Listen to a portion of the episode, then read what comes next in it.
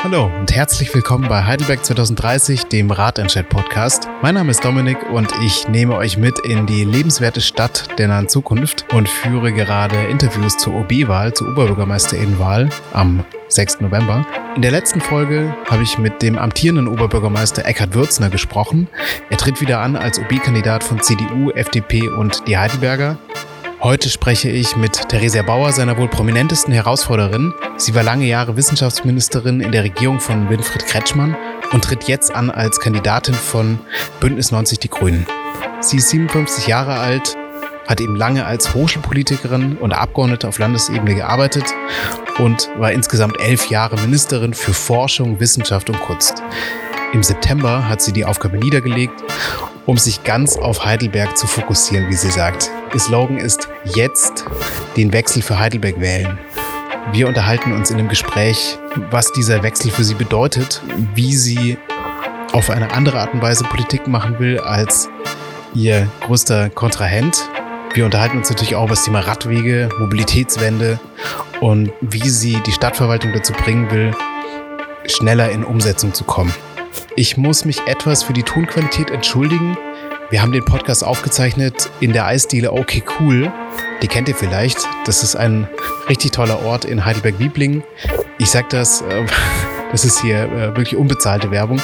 Ich sag das einfach, weil ich da äh, sehr, sehr gerne hingehe mit meiner, mit meiner Familie, meiner Tochter und eigentlich alle Menschen in, in Wieblingen da gerne hingehen, weil es nämlich ein ganz toller Ort geworden ist, wo, wo spürbar wird, ähm, wie viel Lebensqualität eigentlich auch entstehen kann, wenn, wenn ein paar Bänke hingestellt werden, wenn Menschen die Stadt wieder als Lebensraum wahrnehmen können. Und deswegen fand ich diese Eisdiele einen ganz guten Ort für dieses Interview. Außerdem hat es organisatorisch ganz gut gepasst. Also ich hoffe, ihr verzeiht, äh, wenn es da ab und zu Hintergrundgeräusche gibt. Jetzt wünsche ich euch erstmal viel Spaß bei der Folge und, und hoffentlich natürlich auch viele neue Erkenntnisse.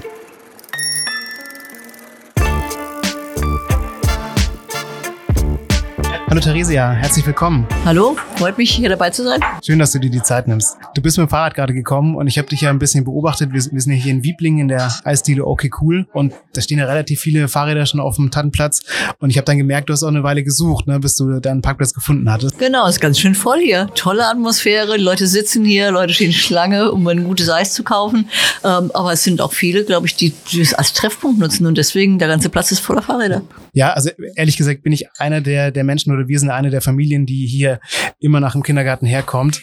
Und da sind wir ganz viele, also wir kommen mit der ganzen Clique von Kindern und Eltern. Das ist eigentlich jetzt so ein tägliches Ritual geworden. Also der Tattenplatz ist so ein Ort, der wirklich total aufgewertet ist durch die Sitzmöglichkeiten und ähm, finde ich sehr, sehr schön.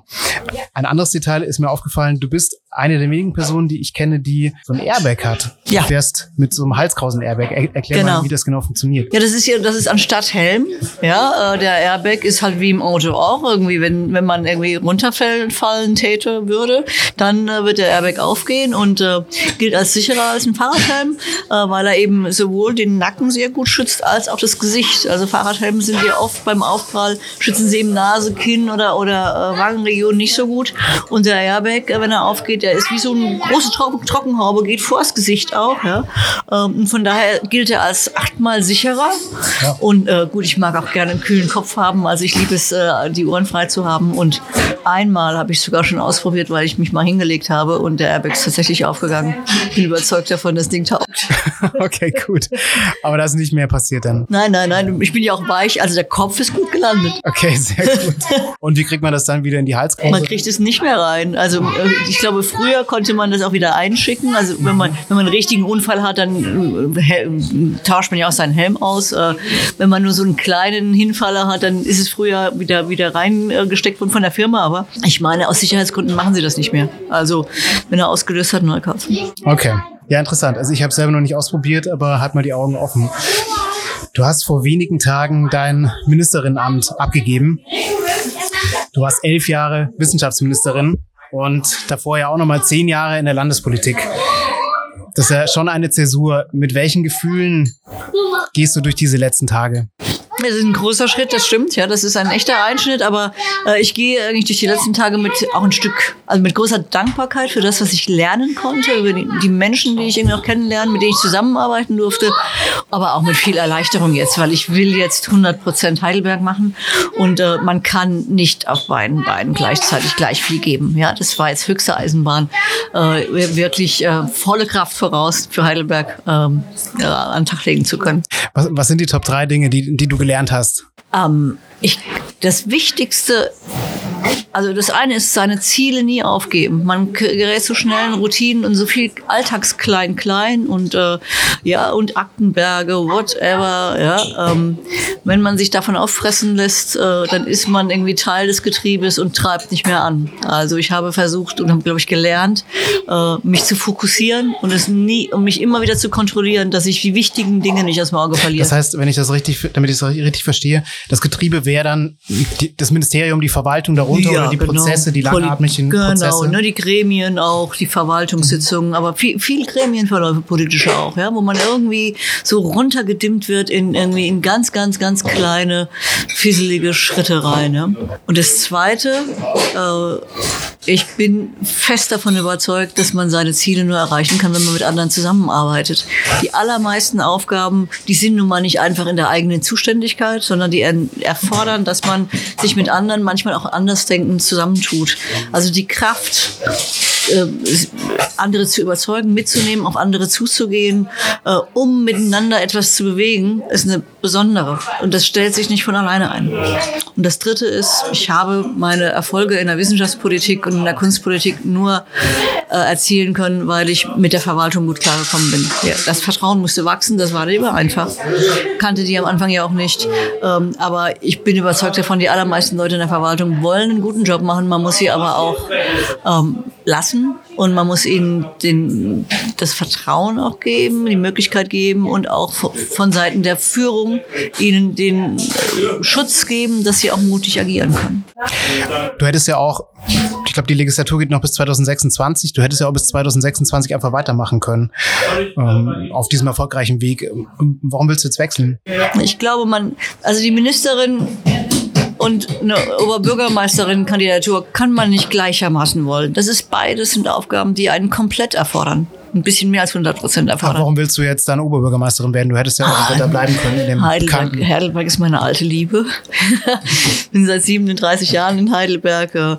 Ich finde diese Stadt grandios, hat unglaubliche Potenziale. Ich finde aber auch, äh, da ist Luft nach oben. Diese Potenziale kann man, da kann man mehr draus machen. Ich glaube, äh, es ist wichtig, sich ambitioniertere Ziele zu setzen und mehr umzusetzen und deswegen die Kräfte der Kooperation anders zu heben. Und da muss sich was verändern in der Stadt. Ich ich würde gerne helfen. Du baust dich auf als Alternative zum Amtsinhaber, zu Eckhard Würzner. Jetzt habe ich aber neulich in der RNZ gelesen, zwischen dir und Eckhard Würzner gäbe es ja eigentlich kaum Unterschiede inhaltlicher Natur. Was würdest du denn sagen? Ich nehme an, du siehst das anders. Was ist denn der größte Unterschied zwischen euch beiden? Ich glaube, ich habe es eben schon angesprochen. Ich glaube, dass der größte Unterschied unser unterschiedliches Führungsverständnis ist.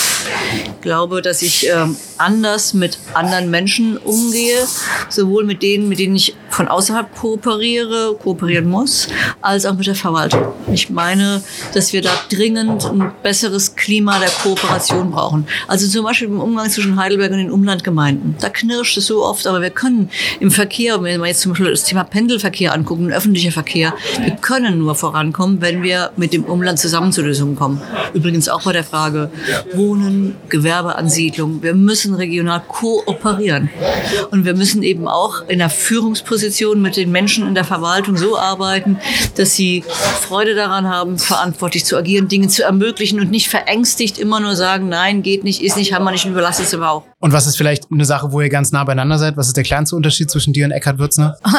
ich glaube, äh, Eckhard Würzner ist ja stolz darauf, dass er in Sachen äh, Umwelt und Klima äh, eine sehr äh, erfolgreiche Stadt anführt. Und deswegen in der Rhetorik sind wir da nicht so weit auseinander. Ich finde zum Beispiel ähm, auch das Ziel, 2030 klimaneutral zu werden, deswegen zu den EU-Modellstädten EU zu gehören, außerordentlich äh, erfreulich, super ambitioniert und erfreulich. Da unterscheiden wir uns nicht.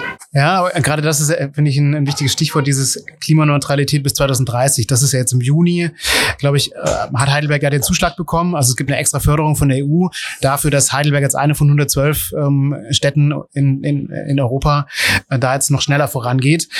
Allerdings gibt es ja auch von Seiten der Wissenschaft, vom IFO-Institut, auch, auch Studien, Analysen, die sagen, das ist zu ambitioniert gedacht. Das kann, das ist ein Versprechen, was Heidelberg gar nicht einhalten kann. Vielleicht kann die Stadtverwaltung bis 2030 klimaneutral werden, aber Heidelberg ja. als Ganzes wahrscheinlich erst 2040.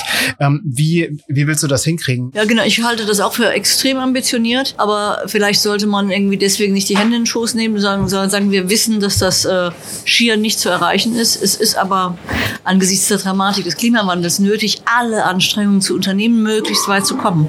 Und so gesehen, finde ich, sollte man die Aufgabe anpacken und dann wirklich alle Politikbereiche auch äh, durchstöbern und durchdringen und mit Maßnahmen unterlegen, so weit wie möglich zu kommen. Zum Beispiel auch im Verkehr. Also ich meine, das würde ja bedeuten, irgendwie runter mit den CO2-Emissionen auf nahe Null ja? Äh, bis 2030. Das ist in der Tat, wenn man das sich versucht vorzustellen, schier nicht zu schaffen. Wir sollten daran arbeiten, so weit wie möglich zu springen. Das eine ist natürlich diese ambitionierten Ziele, ja, und, und da haben wir sicher in Heidelberg und auch bundesweit, auf Bundesebene, auf internationaler Ebene, also die, an sich die Ziele, die man sich vornimmt, die sind ja immer äh, ganz gut. In Heidelberg sind sie nochmal progressiver, okay. Die gleiche Studie vom IFO-Institut kommt zum Schluss, wir haben eigentlich kein Zielsetzungsproblem, sondern wir haben ein Umsetzungsproblem. In der Tat. Dass, dass wir, also die kleinteiligen Schritte bis dorthin nicht klar ausbuchstabiert haben und deswegen auch gar nicht merken, dass wir gar nicht so vorankommen auf dem Pfad, den wir eigentlich beschreiten wollen.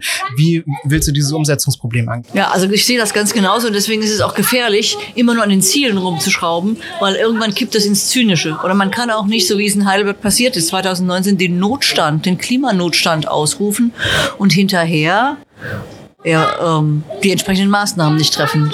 Also was uns fehlt, was in Heidelberg meines Erachtens fehlt, sind tatsächlich stringente Maßnahmenpläne, strategische Maßnahmenpläne äh, mit Zeitplänen, mit Finanzen unterlegt, mit äh, Zuständigkeiten, äh, so dass man tatsächlich auch prüfen kann, sind wir richtig unterwegs, schaffen wir das, müssen wir nachsteuern und man muss da über solche stringenten Pläne und nicht einfach Brainstormings, was man tun könnte, sondern was wir tun werden, äh, auch die Öffentlichkeit und auch Gemeinderäte mit beteiligen, Teil dieses Umsetzungsplans zu werden. Und da fehlt zum Beispiel, sagen wir mal, im Radverkehr, wir haben ja noch nicht mal ein Radverkehrskonzept in Heidelberg. Übrigens die einzige, der einzige Stadt- oder Landkreis in Baden-Württemberg, der das nicht hat. Ja, wenn man sich sozusagen, wenn man die Ziele nicht runterbuchstabiert, dann merkt man auch nicht, dass man zu langsam unterwegs ist. Da sind wir als Ratenstadt natürlich, äh, also sind wir der gleichen Meinung, ne, dass das, dass das ähm, herkommen muss. Wir äh, starten jetzt im Herbst ja einen Strategieprozess zu einer Radstrategie 2030. Da, da soll das erarbeitet werden, um dann systematisch beim Radverkehr ähm, Dinge umzusetzen. Lass uns nochmal zurückkommen auf diesen Klimanotstand beziehungsweise den Klimaschutzaktionsplan. Das war ja die Operationalisierung von dem Klimanotstand. Ne? Also ja. Eckhard Würzen hat im ja. Mai 2019 in der Gemeinderatssitzung den Klimanotstand ausgerufen. Dann sind ein paar Monate ins Land gegangen, wo man diskutiert hat. Und glaube ich, im Herbst oder so wurde dann dieser Aktionsplan verabschiedet. Und wenn ich die Genese richtig mitbekommen habe, die Entstehung, dann war das ja schon auch eine kooperative Sache. Ne? Im Sinne von, jede Gemeinderatsfraktion durfte da Dinge mit reinkippen und am Ende hat man einen Blumenstrauß von 30 Blumen und, und Pflanzen, die zum Teil sind schönere Blüten, zum Teil sind es äh, sehr, sag mal, also, ähm, also ich, in dem Bild äh, komme ich jetzt glaube ich nicht weiter, aber zum Teil sind die Ziele eben nicht genau gefasst. Ja, das, das sind eher Spiegelstriche, Überschriften von Sonntagsreden. Mhm. Da ist aber meine Frage, wenn du kooperierst, also da wurde ja kooperiert, ja. wie muss dann anders kooperiert werden, damit, damit das eben nicht so kommt? Man muss es in einen Prozess überführen. Man muss sozusagen die Zieldefinition und die möglichen Maßnahmen, die man da eingesammelt hat, dann in einen Prozess überführen, in dem man systematisch die Dinge abarbeitet. Also andere Kommunen haben zum Beispiel tatsächlich im Bereich Klimaschutz dann auch Ausschüsse, ja, wo man auch externe Experten dazu einladen kann, die systematisch das Monitoring übernehmen. Ja, wie weit sind wir? Müssen wir noch mhm. weitere Maßnahmen dazu nehmen? Müssen wir konkretisieren? Das ist ein Prozess, den man anlegt, äh, der das ermöglicht, äh, sich äh, da nicht zu vertun. Und natürlich brauchen wir ähm, die Umsetzungsebenen, die ganz konkreten in der Verwaltung, die dann ähm, rangehen und die Dinge in die Tat umsetzen. Und da nehmen wir mal wieder das Beispiel Verkehr, äh, geht es eindeutig viel zu langsam voran. Selbst beschlossene Dinge, selbst Dinge, die seit Jahren beschlossen sind, kommen nicht, äh, nicht schnell genug in die Umsetzung. Das muss sich ändern. Wie willst du das angehen? Dass gerade in der Verwaltung Dinge schneller in die Umsetzung kommen, dass, dass die Leute, die ja auch zum Teil schon gefrustet sind, da vielleicht auch sich wieder beweglich werden oder, oder was Neues ausprobieren wollen? Also, indem die Pläne konkreter werden. Jetzt nehmen wir mal, äh, ich finde den großen Fortschritt äh, der, äh, die Sofortmaßnahmenprogramm in, in Sachen Radverkehr. Ja, das ist jetzt gerade im Weg, auf dem Weg im Gemeinderat, das soll ja demnächst äh, verabschiedet werden. Das wäre mal so ein Ding, an dem man dranbleiben kann und sagen kann, so, das sind die Maßnahmen, die haben wir jetzt miteinander identifiziert, ja übrigens auch mit dem Rat Ratentscheid konsentiert und äh, große Einigkeit über alle Fraktionen hinweg. Super Ausgangslage. 22 und 23 sollen diese Maßnahmen umgesetzt werden. Das ist jetzt mal so ein Tool, an dem man dranbleiben muss und wirklich es hinterlegen muss mit, wer macht's, bis wann macht das, wie viel kostet's, haben wir das Geld im Haushalt. Und dann können wir sehen, ob es klappt. Und in dieser Weise würde ich auch Klimaschutzmaßnahmen in Sachen Wärmewende, haben wir groß, große Aufgaben vor uns äh, angehen. Also die Maßnahmen präziser beschreiben, sie unterlegen mit Geld, mit Zuständigkeiten, dranbleiben, monitoren, prüfen und veröffentlichen. Man stellt sich dann auch der Kritik, man lässt sich messen. Das finde ich auch einen ganz wichtigen Punkt, dieses, die Messbarkeit ne, und Überprüfbarkeit, Tra Transparenz am Anfang herstellen. Weil, also muss ich ja sagen, der Ratentscheid ist, glaube ich, entstanden, weil ganz viele Menschen, ähm, BürgerInnen, das Gefühl hatten, irgendwie passiert zu wenig und wir kriegen auch zu wenig mit. Und äh, wir mischen uns jetzt mal ein, um mal auch mitzubekommen, was da genau läuft und oder auch, ja, also einfach mehr Details zu erfahren und, und zu gucken, dass da, dass er sich mehr bewegt. Und äh, ähm, und auch in eine Selbstwirksamkeit zu kommen. Ne? Mhm. Und, und ich glaube, ich glaube, dass da, dass das ein ganz großes Thema ist, was den Leuten wichtig ist. Ich würde jetzt gerne mit dir nochmal auf das Thema Mobilitätswende gucken, so ein bisschen von oben drauf. Das ist ja ein großer Veränderungsprozess. Ne? Das bedeutet ja am Ende eigentlich, dass fast jede Person irgendwo ihr Mobilitätsverhalten zumindest mal kurz überdenken muss. Also sollte irgendwann mal draufgestoßen werden, ist das private Auto, was ich hier besitze, passt das überhaupt noch? Steht es vielleicht die ganze Zeit rum? Steht es die ganze Woche rum oder wochenlang? Und ich verwende es einmal im Monat, um zu den Großeltern zu fahren. Und also habe ich nicht eh schon, irgendwie fahre ich eh die ganze Zeit schon Fahrrad, dann kann ich ja auch das Auto abschaffen. Oder auch Leute, die wirklich nur Auto fahren, mit dem Privatauto fahren, dass die auch mal drauf gestoßen werden, oh, ähm, vielleicht kann ich doch mal was anderes machen, aus dem jahrzehntelangen Trott mal aussteigen. Also dieser große Veränderungsprozess, der ja bei fast jeder Person, bei mir wahrscheinlich auch, stattfinden muss. Wie funktioniert das? Wie ist deine Theorie des Wandels, wie, wie man das angestoßen bekommt? Es gibt zwei Ebenen. Das eine ist, wie kriegen wir dieses Individuum? Das zweite ist, wie, wie ändern wir Stadtpolitik? Weil Planungsprozesse zum Beispiel müssen ja auch auf neue Ziele eingestellt werden. Mhm. Also früher gab es Verkehrsentwicklungspläne, schon seit langem. Und wir müssen diese Entwicklungspläne umstellen auf neue Ziele. Also wir müssen daraus Klimamobilitätspläne machen, weil wir Verkehrsplanung mit anderen Zielen äh, ausstatten müssen, damit wir überhaupt die richtigen Maßnahmen identifizieren. Bei den Individuen bin ich mir sicher, dass Menschen ähm, einen, einen, einen Benefit sehen wollen für sich oder vielleicht auch für ihre Kinder äh, und für die nächste Generation. Also was hilft mir meine Verhaltensänderung eigentlich äh, für ein besseres Leben? Ich glaube, Menschen sind auch in der Lage, globale Verantwortung zu denken. Trotzdem bleibt es abstrakter und sehr viel anspruchsvoller. Beim Thema Verkehr und zum Radfahren ist es jetzt nun mal die einfachere Übung, weil sehr, sehr viele Menschen heute schon wissen, dass Fahrradfahren Spaß macht, dass es gesund ist, dass es schnell ist, dass es preiswert ist, ja. Und deswegen ist der Benefit, noch mehr Menschen vom Fahrradfahren zu überzeugen, glaube ich, besonders leichter, weil wir tatsächlich Erfahrungen herstellen, verstärken können, die zeigen, das ist ein Beitrag zum guten Leben für einen selber und für die ganze Stadt. Ich stimme dir natürlich zu, dass Fahrradfahren total Spaß macht. Das finden wir beim Ratenschein alle. Die Frage ist halt, Menschen sind ja Gewohnheitstiere, ne? Und, und fahren vielleicht auch am Sonntag dann, dann mal Fahrrad, haben E-Bike gekauft und haben auch gerade dieses Gefühl von, wow, am Neckar entlang, ne? Das ist einfach wunderbar. Der kühle Kopf, der Wind durch die Haare und so, das ist einfach ganz toll. Aber haben sich einfach seit, seit 20 Jahren fahren die morgens, steigen die morgens ins Auto und fahren zu ihrem Arbeitsplatz. Ne? Und der ist vielleicht auch nur, nur fünf Kilometer entfernt, aber die ja. machen das halt so. Also wie, wie, wie triggert man da dieses, dieses Mal drüber nachdenken, ähm, ob man nicht was ändert? Also der Mensch will sicher und preiswert und schnell äh, und verlässlich an sein Ziel kommen. Äh, also alle Alternativen, die wir attraktiver machen in diesen Kategorien als das individuelle Autobesitzen und Fahren, sind die richtigen. Also wenn das Carsharing, Carsharing attraktiver ist, als selber ein Auto sich zu halten, ist schon mal ein Schritt in die richtige Richtung. Wenn es preiswerter ist, mit dem öffentlichen Verkehr zu fahren, als mit dem Auto sich in den Stau zu stellen, dann ist es ein Schritt in die richtige Richtung. Also in all diesen Kategorien können wir auch Anreize setzen dafür, dass es für das Individuum rational Sinn ergibt, seine Gewohnheiten zu überdenken. Wir müssen also auch über Preise reden, wir müssen über Geschwindigkeit, wir müssen über Sicherheit reden in all diesen Kategorien. Und in jeder dieser Kategorien ist guter öffentlicher Verkehr, sichere Radwege, gute Verbindungen, schnelle Verbindungen sind Beiträge genau dazu, dass beim individuellen Abwägen bei rauskommen könnten, oh, die Alternative ist besser. Okay, ja, aber es gibt ja trotzdem noch diese Stellschraube, dann das Parken teurer machen, ne? die den Weg verlängern, äh, nur noch eine Autospur, das heißt öfter im Stau stehen. Das heißt, solche Sachen sind dann ähm, mit dir auch drin oder ist das eine Sache, die, wo du sagst, ah, da strecken wir die Leute ab? Ich glaube, ich würde das ja positiv formulieren. Ich glaube, weil wir in jeder Hinsicht beim Rad landen, wenn wir über preiswert, über gesund, über sicher, über umweltfreundlich, über schnell reden, in jeder Hinsicht landen wir bei der Stärkung des Fahrrads. Deswegen würde ich sagen, Vorrang fürs Fahrrad. Das ist schon mal die absolut richtige Politik.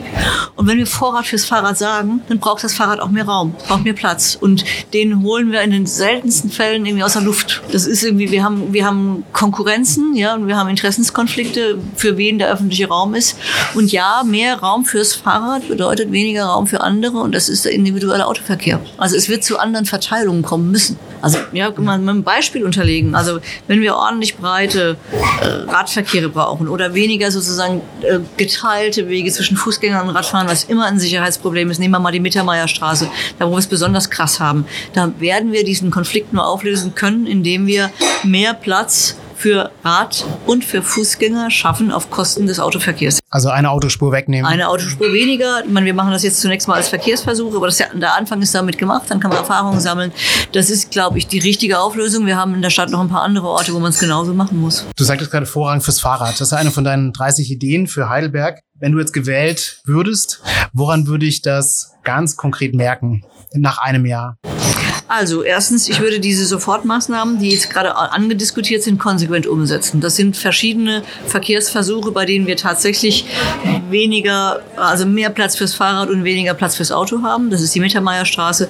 Das ist aber auch äh, das Thema ähm, Poststraße an der Ecke Rohrbacher Straße. Ich finde, man könnte darüber nachdenken, in der Bergheimer Straße Richtung Bismarckplatz auch da ähm, den Durchgangsverkehr ähm, zu beenden und mal auszuprobieren, ob man nicht die Bergheimer Straße da wirklich verkehrsberuhigen kann für FußgängerInnen, für Cafés draußen, aber auch für einen sichereren Radverkehr.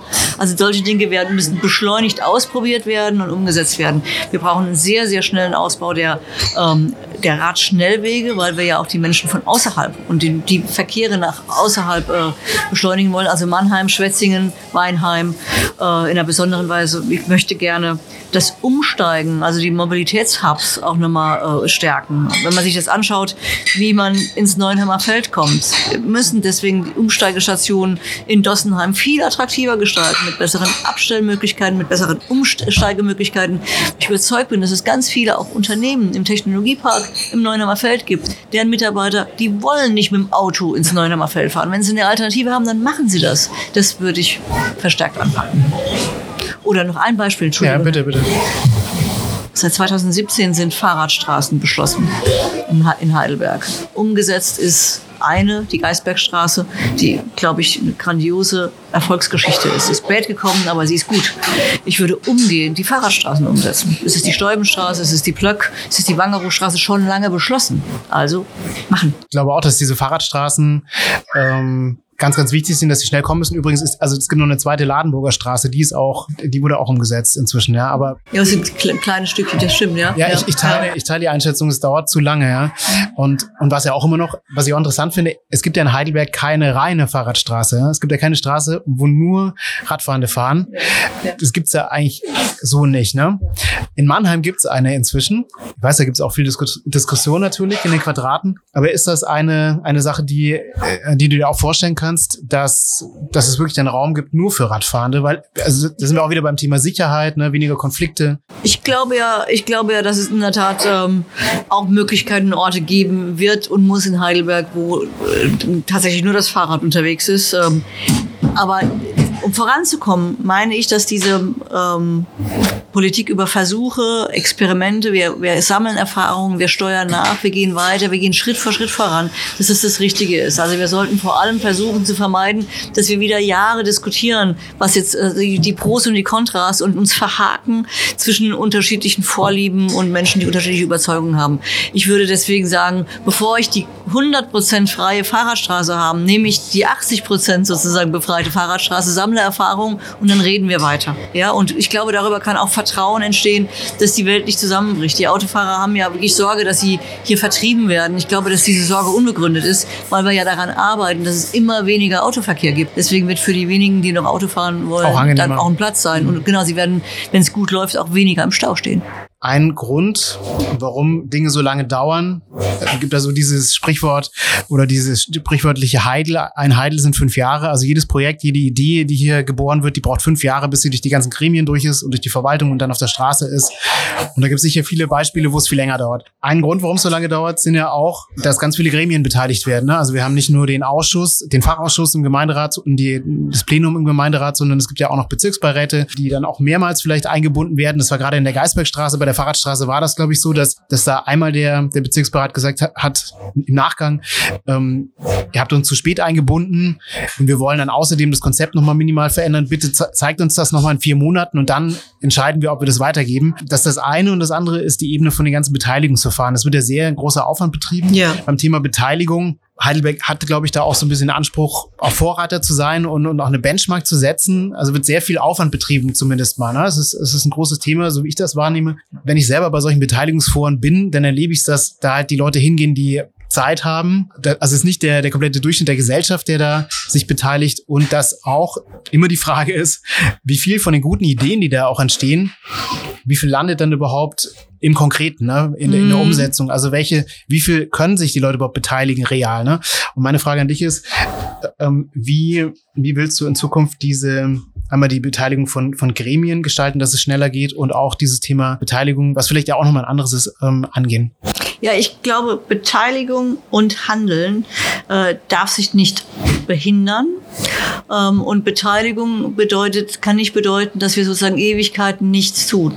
Wenn wir also mehr auch experimentell handeln, also Versuche starten, den Versuch begleiten, beobachten, nachsteuern, dann kann man, während man beteiligt und noch diskutiert, auch schon mal sagen, wir probieren aus.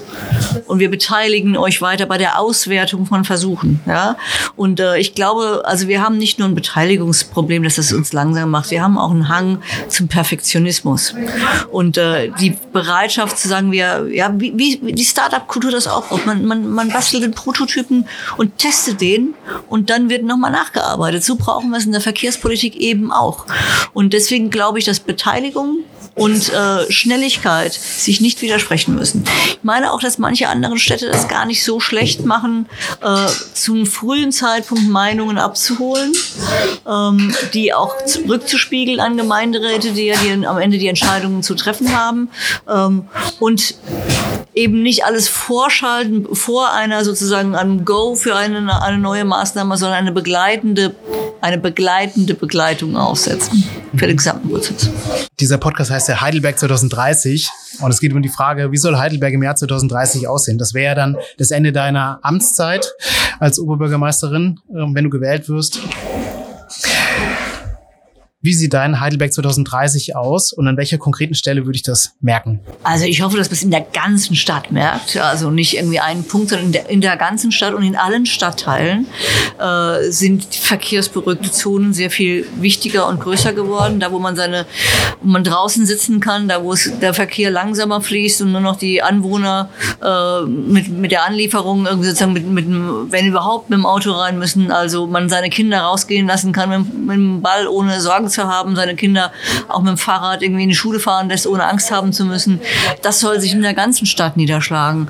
Äh, der Verkehr soll insgesamt ähm, langsamer und leiser sein und die Luft soll sauberer sein, so wie wir ja auch in, Sachen Klimaschutz es mir wichtig ist, ähm, eben nicht nur CO2 zu reduzieren, sondern uns auch darauf einzustellen, dass wir äh, mit Hitze und Dürre äh, umgehen müssen. Deswegen muss die Stadt auch einfach kühler werden und schattiger werden, damit wir gut da äh, leben können, uns da gerne aufhalten. Und das, diese Veränderung, also mehr Grün in der Stadt, mehr Blau auf den Dächern, weil wir alles mit Photovoltaik auch ausgestattet haben, mehr Ruhe äh, in den, für die Uhren, ja, was den Verkehr angeht. Das ist eine Konzeption, ein Bild von Heidelberg, das äh, nicht einen Stadtteil oder ein Zentrum kennt, sondern alle betrifft. Lass uns zum Schluss nochmal zurückkehren zu deiner früheren Tätigkeit als Wissenschaftsministerin. Du hast dich ja da auch viel mit dem Thema Transformation beschäftigt. Also die Frage, wie holt man das Thema nachhaltige Transformation in die Uni, in die Hochschule, in, die, in Forschung und Lehre, dass das auch da verankert ist, dass einerseits das in der Ausbildung, in der, in der, in der, im Studium eine Rolle spielt und andererseits die Wissenschaft Ideen generiert und Konzepte, Techniken, um nachhaltige Transformation zu befördern. Welche Erfahrungen hast du da gesammelt, die, die dir bei der Aufgabe als Oberbürgermeisterin helfen würden? Also die Erfahrung war, wir haben ja eigentlich gelernt von dem, von dem Transfer zwischen Wissenschaft in die Wirtschaft, weil wir, das ist eine alte Feststellung, zwischen der Erkenntnis und dem Ankommen einer neuen Erkenntnis in den Markt ist ein weiter Weg. Und in der engen Zusammenarbeit zwischen denen, die Wissenschaft betreiben und denen, die am Ende erfolgreich am Markt agieren müssen, in dieser engen Zusammenarbeit verändern sich sowohl die Fragen und Herangehensweisen der Wissenschaftler als auch die Handlungsweisen von Unternehmen. Und dieser Gedanke, den zu übertragen in unsere Gesellschaft, sozusagen in der Zusammenarbeit, werden, wird sozusagen die Fähigkeit, Lösungen äh, in, in, eine Reali äh, in eine Umsetzung zu bringen, beschleunigt. Und die Fragen der Wissenschaftler und Wissenschaftlerinnen verändern sich, weil sie näher an den Akteuren dran sind. Das ist der Grundgedanke von Reallaboren oder Living Labs, wie wir sie aufgesetzt haben. Und ich würde mir sehr wünschen, dass wir die Themen und die Felder in Heidelberg sehr genau anschauen, wo wir ganz eng die Verbindung zwischen der der Wissenschaft und der Praxis herstellen können. Das ist in Heidelberg fürs Bildungswesen äh, spannend. Wir haben ja eine pädagogische Hochschule, eine Universität. Wir haben viele Schulen, äh, wo man zusammenarbeiten kann bei der Frage Innovation, nachhaltige Bildung. Wie setzen wir das um? Wir haben natürlich mit dem Gesundheitsthema ein ganz großes Feld, äh, wo wir Expertise vor Ort haben wie nirgendwo sonst und viele, viele Menschen, die gesund leben wollen, die Gesundheit aber eben auch verstehen als etwas ganzheitliches, eben nicht nur für den einzelnen Menschen, sondern als Gesundheit für den gesamten Planeten. In der Zusammenarbeit zwischen Wissenschaft und den Menschen, die sich hier engagieren, glaube ich, äh, könnten wir in Heidelberg super kluge neue Praxis entwickeln. Du bist eine sehr erfahrene Landespolitikerin und möchtest jetzt auf die kommunale Ebene wechseln, ähm, in das Amt der Oberbürgermeisterin. Da gibt es ja vielleicht schon auch noch Felder oder Themen, die, die jetzt nicht ganz so geläufig sind oder wo du, wo du sagst, da muss ich mir vielleicht noch was aneignen. Wo guckst du mit der größten Ehrfurcht drauf? Ich bin mir sicher, dass es jede Menge Dinge gibt, die ich äh, lernen muss. Ähm, so kommunale Finanzpolitik ist anders als die Finanzpolitik auf Landesebene. Ähm, und kommunale Planungsprozesse sind anders als das, was ich als Wissenschaftsministerin gemacht habe, um zwei Beispiele mal zu nennen. Ich fürchte mich davor aber kein bisschen, weil ich überzeugt bin davon, ich mache Politik nicht alleine. Äh, ich mache Politik zusammen mit vielen, vielen Menschen, die sich auskennen und die ihre Expertise bereit sind, auch zur Verfügung zu stellen. Und deswegen äh, mit der Unterstützung, in der Zusammenarbeit mit ganz vielen in der Verwaltung und engagierten Menschen auch draußen, kommt dann eine gute Politik raus. Theresia, vielen Dank für Gerne. dieses Gespräch.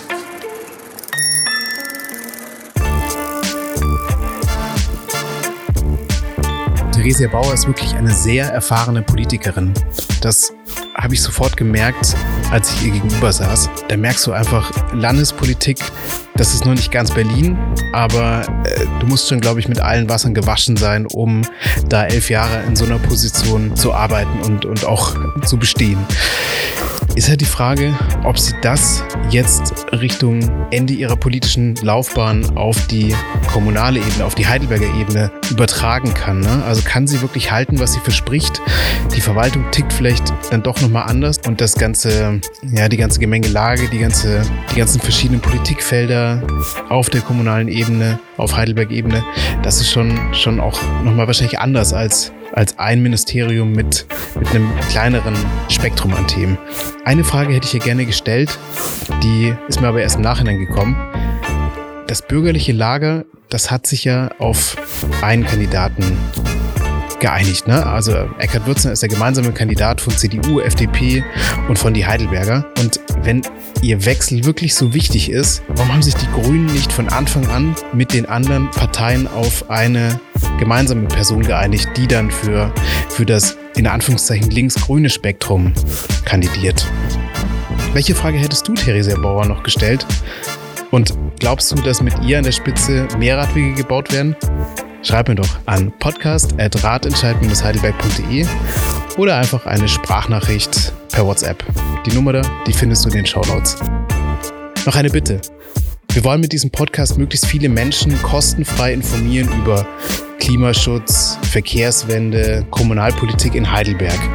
Und damit das gelingt, müssen natürlich möglichst viele Menschen von diesem Podcast erfahren. Deshalb erzählt doch bitte mindestens drei Menschen, von diesem Podcast und leitet gerne den Link weiter. Abonnieren kann man ja den Podcast auf allen möglichen Plattformen. Also man muss jetzt nicht unbedingt bei Spotify angemeldet sein oder bei Apple Podcasts oder bei dieser, sondern den Podcast gibt es auf allen Plattformen. Herzlichen Dank für eure Hilfe. Bis zum nächsten Mal. Tschüss.